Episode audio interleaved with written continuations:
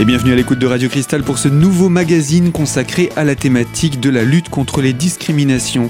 Pour ces prochaines minutes, nous parlerons de l'actualité du Secours catholique des Vosges avec la parution du rapport annuel concernant la thématique de l'état de la pauvreté en France et donc dans notre département. J'accueille pour cela David Thiebaud. Bonjour. Bonjour. Je rappelle que vous êtes délégué des Vosges et avec vous, eh bien, nous présentons ce rapport annuel à la hauteur de notre département.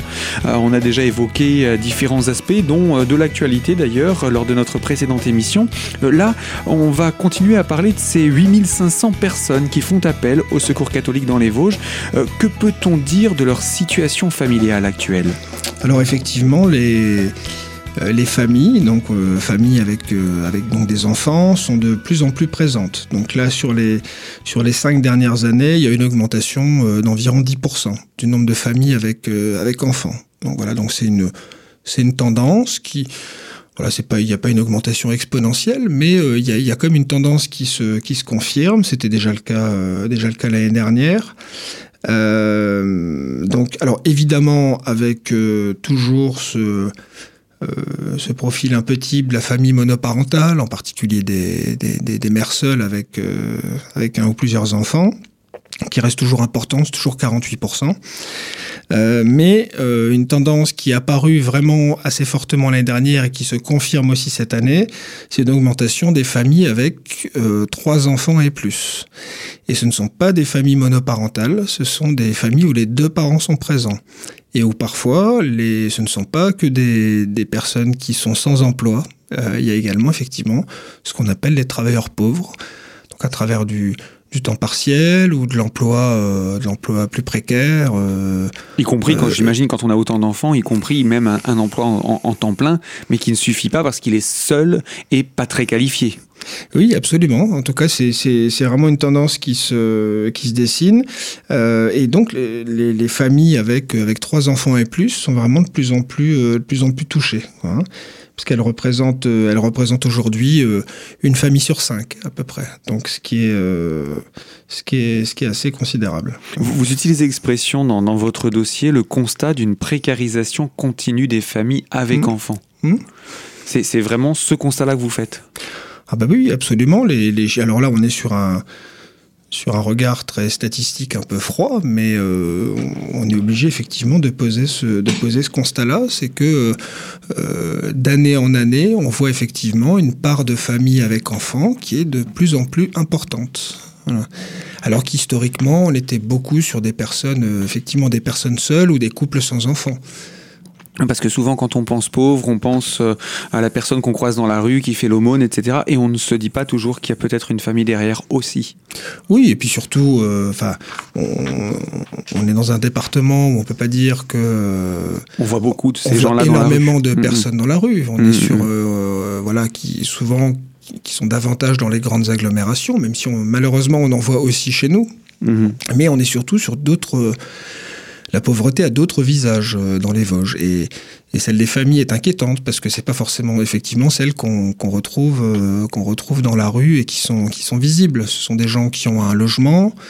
Euh, qui, voilà, comme qui vous disiez, parfois sont insérés euh, socialement, mais oui. malgré tout n'arrivent pas à s'en sortir oui. du fait de revenus. Soit on ne peut pas forcément parler de revenus en baisse, mais de charges en hausse quelque part, parce que le coût de la vie augmente, lui.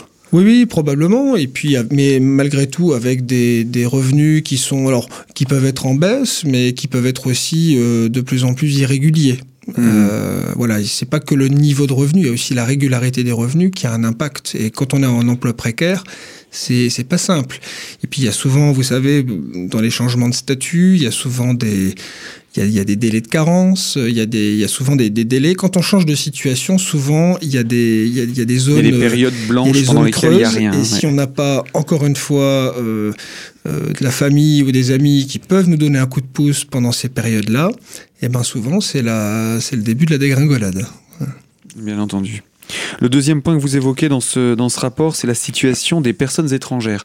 Mmh. Alors j'ai envie de dire, avec l'actualité qu'on a vue ces dernières années, ça a explosé, non?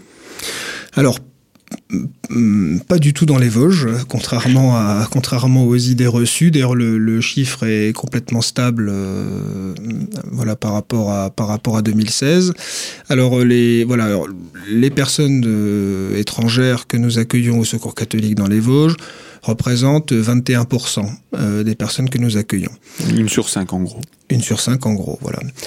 alors, bon c'est un chiffre qui est, c'est un chiffre qui est important, euh, mais qui ne reflète pas la part des étrangers dans le département, euh, évidemment, même si euh, dans l'espace médiatique, probablement qu'on est bien au-dessus de 20%, mais dans les faits, on, on, est évidemment sur des chiffres qui sont très très bas. Il se trouve que les Vosges sont pas euh, particulièrement, euh, particulièrement euh, concernés par, par l'accueil des migrants, en tout cas bien moins que nos, que nos voisins de, de Meurthe-et-Moselle ou de Moselle ou d'Alsace, où là on est sur des chiffres qui sont considérables. Souvent les départements limitrophes, frontaliers, etc. Oui, alors, oui, puis c'est aussi en fonction de la, de la, gestion administrative, notamment de l'accueil des, de l'accueil des migrants. voilà, où il y a des villes comme Metz, évidemment, ou Strasbourg qui, qui accueillent beaucoup de monde, mais pour rester plus proche, là où à Nancy, c'est c'est à peu près 150 personnes euh, par mois, 150 euh, nouvelles personnes qui, mhm. voilà, qui s'enregistrent, etc. Ça ne veut pas dire forcément qu'ils restent, mais en tout cas qui s'enregistrent à un moment. Euh, dans les Vosges, on est à, on est à 10 fois moins.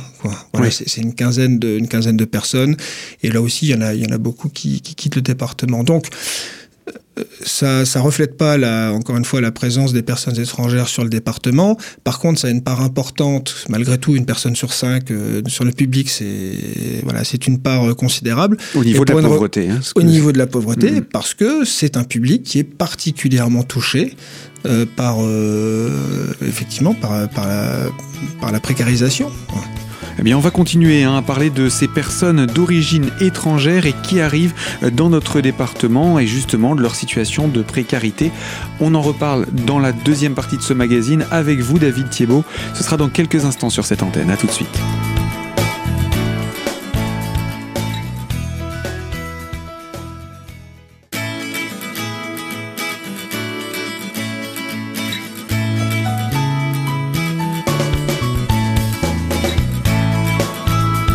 Deuxième partie de notre magazine consacrée à la thématique de l'intégration et de la lutte contre les discriminations autour du rapport annuel édité par le Secours catholique, qui est une sorte de baromètre de l'état de la pauvreté en France et donc dans notre département.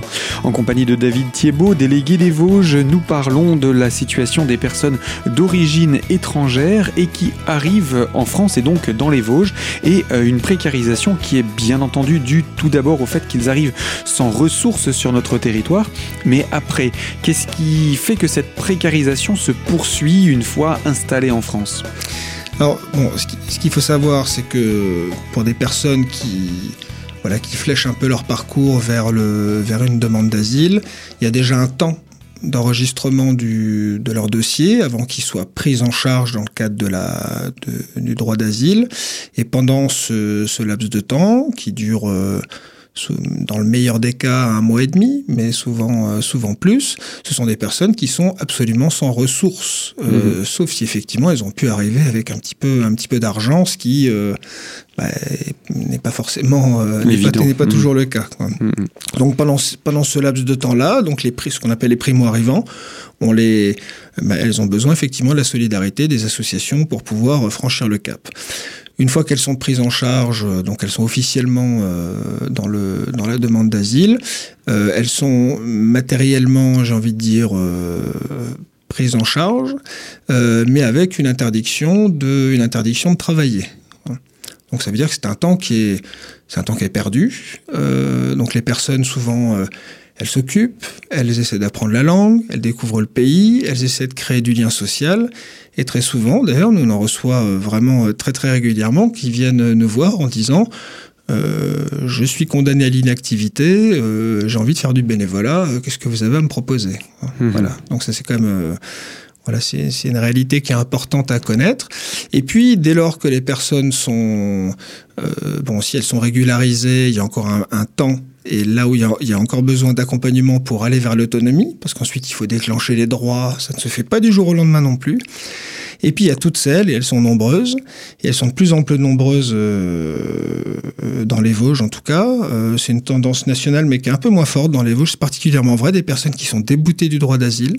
Donc c'est un tiers des étrangers que nous, que nous accueillons et, et qui qui pour autant ne sont pas raccompagnés euh, à la frontière, et donc ils sont vraiment livrés à elles-mêmes sur, le, sur les départements, et donc complètement dépendantes de la, de la solidarité euh, des associations. Aucun droit aux minima sociaux Alors euh, absolument pas, évidemment pas le droit de, évidemment pas le droit de travailler non plus, puisqu'elles sont en situation irrégulière.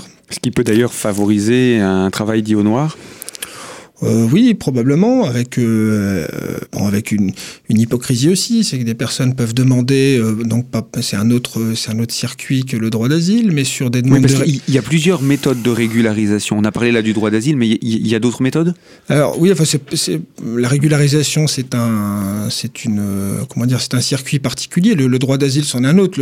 l'aboutissement étant l'obtention d'un titre de séjour pour une durée plus ou moins longue. Mmh. mais effectivement, des personnes déboutées de leur leur demande d'asile peuvent, euh, peuvent effectivement demander un, peuvent se rapprocher de la préfecture et faire une demande de régularisation sur un certain nombre de critères. Et un de ces critères, ça peut être effectivement de justifier d'une activité professionnelle euh, en France. Donc ah, ça veut dire que...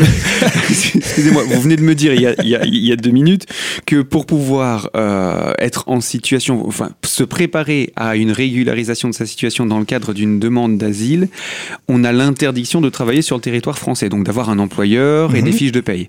Or, pour pouvoir régulariser sa situation, il faut avoir un employeur. C'est un peu le serpent qui se mord la queue, là.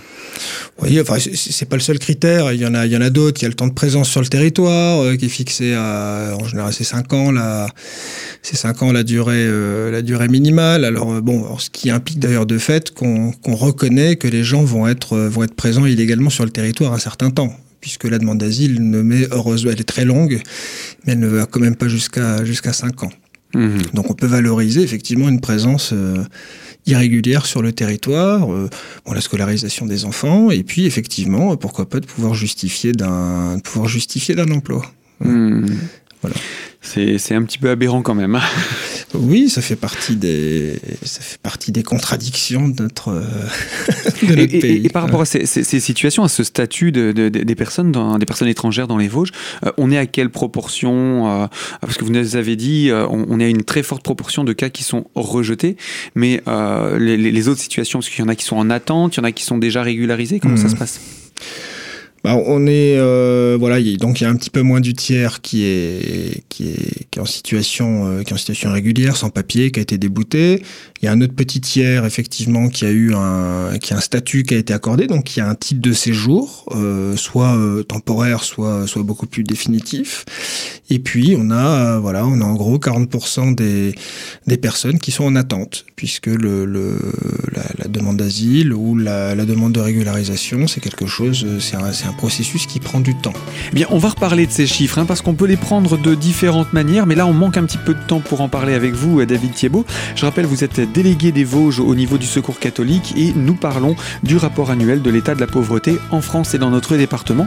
Alors, je vous dis à tout de suite sur cette même fréquence, on va reparler de ces chiffres, et euh, on va continuer à parler de cette situation également de ces personnes d'origine étrangère et qui font appel au Secours catholique. À tout de suite.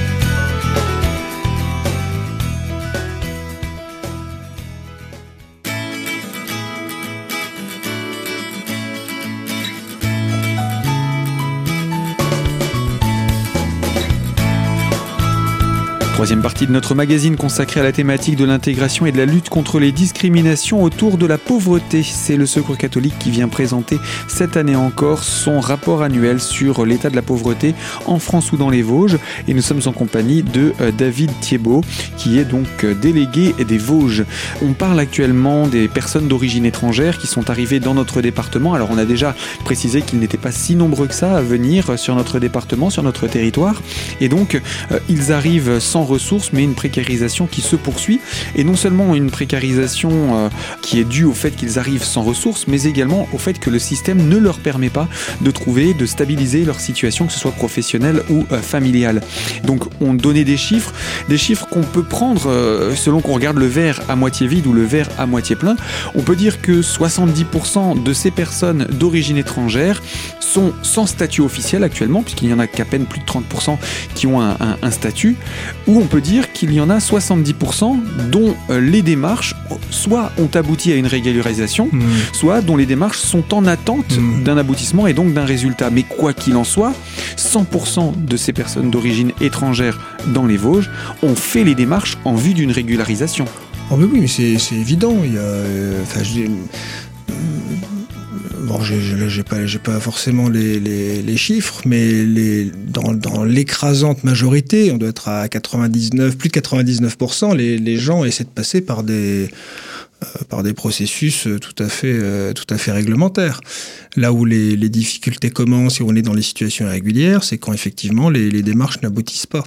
Mmh. Mais que pour autant, euh, on ne euh, voilà, l'État ne, l'État ne renvoie pas les gens, euh, les gens chez eux, il le fait, il le fait à la marge. Alors, évidemment, nous, c'est pas du tout, euh, on n'appelle pas du tout de nos voeux à des reconduites massives à la frontière. Au contraire, on est vraiment convaincu que nous, sommes un pays qui est suffisamment riche pour accueillir les quelques milliers de personnes, parce que c'est pas du tout l'invasion qu'on nous annonce en permanence. On est tout à fait en capacité de les accueillir et de les accueillir dans des bonnes conditions. Simplement, il y a eu une il y a eu un durcissement de la politique euh, migratoire de la France, euh, notamment avec la dernière loi asile-immigration.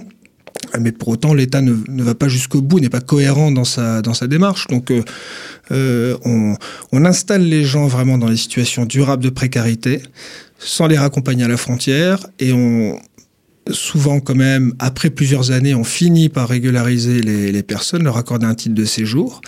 Et évidemment, les gens sont passés par des années de précarité, avec tous les dommages qu'on peut imaginer, psychologiques, sanitaires, etc. Et puis derrière, ça devient... Enfin, c'est étonnant, en fait, de se dire qu'on met toutes les chances de notre côté pour que l'insertion se passe mal.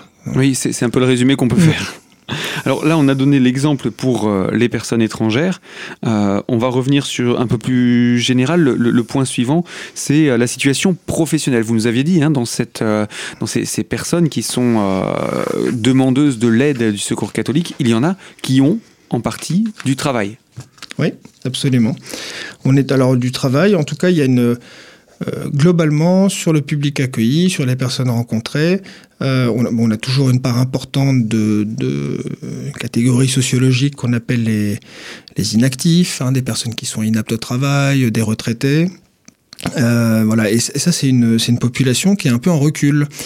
Et, euh, et la part d'actifs est encore plus importante que, que, les années précédentes. Et là, elle a fait un bond, cette part d'actifs a fait un bond de 10% en, en, un an. Quoi. Vous voulez dire qu'il y a une augmentation de 10% parmi les personnes que vous accueillez. Mm. Ces 10%-là sont des personnes en plus dans votre liste, mais qui travaillent des actifs, des, des personnes qui travaillent, euh, mais pas que. Aussi mhm. beaucoup de demandeurs d'emploi. D'accord. Et finalement, c'est assez logique. Euh, ça correspond à la situation de l'emploi aussi dans notre département. Bien sûr. Ou même d'ailleurs au niveau national, avec voilà, un emploi qui, redémarre euh, un petit peu, mais bon, timidement. assez timidement. Mm, mm, mm. En tout cas, trop timidement pour, euh, pour remettre au travail euh, toutes les personnes qui en sont privées. Et dans ce cadre, par rapport aux, personnes actives, parce qu'on imagine que les, pour les inactifs, qu'ils soient inaptes au travail, qu'ils soient étudiants, qu'ils soient retraités, c'est peut-être plus difficile dans, dans, dans ce cadre-là.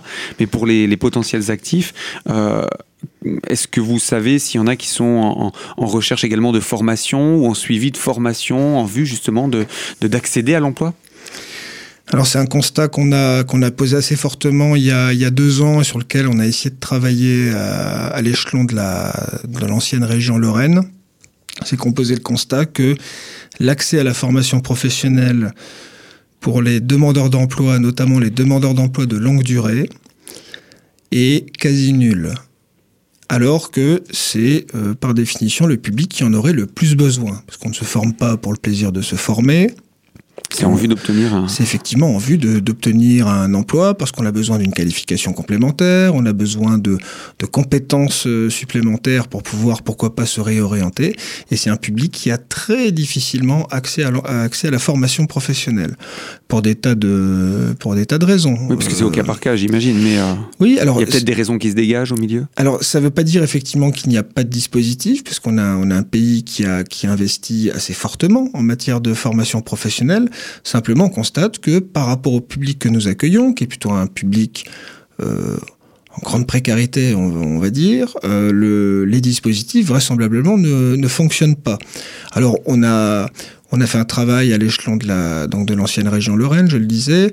On est allé à la rencontre de, personnes concernées pour euh, leur proposer de témoigner sur cette question-là. Et il en est ressorti un certain nombre de un certain nombre de choses sur le euh, la première qui est un petit peu, qui peut paraître un peu un peu un peu aberrante ou peut-être même anecdotique en se disant mais le, les propositions de formation qu'on a fait sont, sont rarement en, en, adéquation avec leurs aspirations. Alors on peut se dire mhm. bon bah faut pas faire le difficile. Mais euh, vous et moi, euh, on ne nous a pas imposé le choix d'un le choix d'un métier ou d'une formation particulière. Enfin, mmh. j'espère pas. Mmh.